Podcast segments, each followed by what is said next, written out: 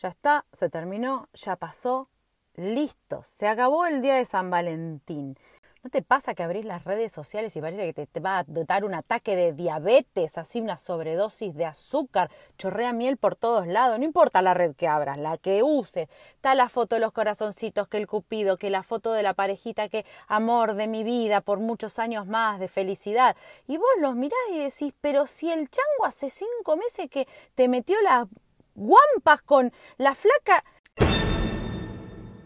y no es porque sea hortiva, amarga o algún otro calificativo un poquitito más crudo que nazca de las mentes machistas que todavía no se deconstruyeron en esta sociedad, sino porque parece una cosa forzada, ¿viste? Cosa que vos tenés que hacer o tenés que eh, recibir porque es día de San Valentín. Y si no las haces o no las recibís, entonces parece que algo está mal y algo falla.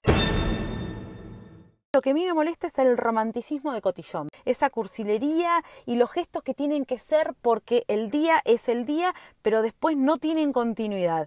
Porque también están esas declaraciones así de amor sin sentido. Yo por vos vaciaría el mar, te bajaría la luna. Bueno, bichi, tráeme agua, le decís a las 4 de la mañana y se hace el gil dormido y no te da ni tronco de bolilla. Viste, si me bajaría en la luna, eh, la cocina está más cerca. Anda y volvé de la cocina con mi vasito de agua y una sonrisa.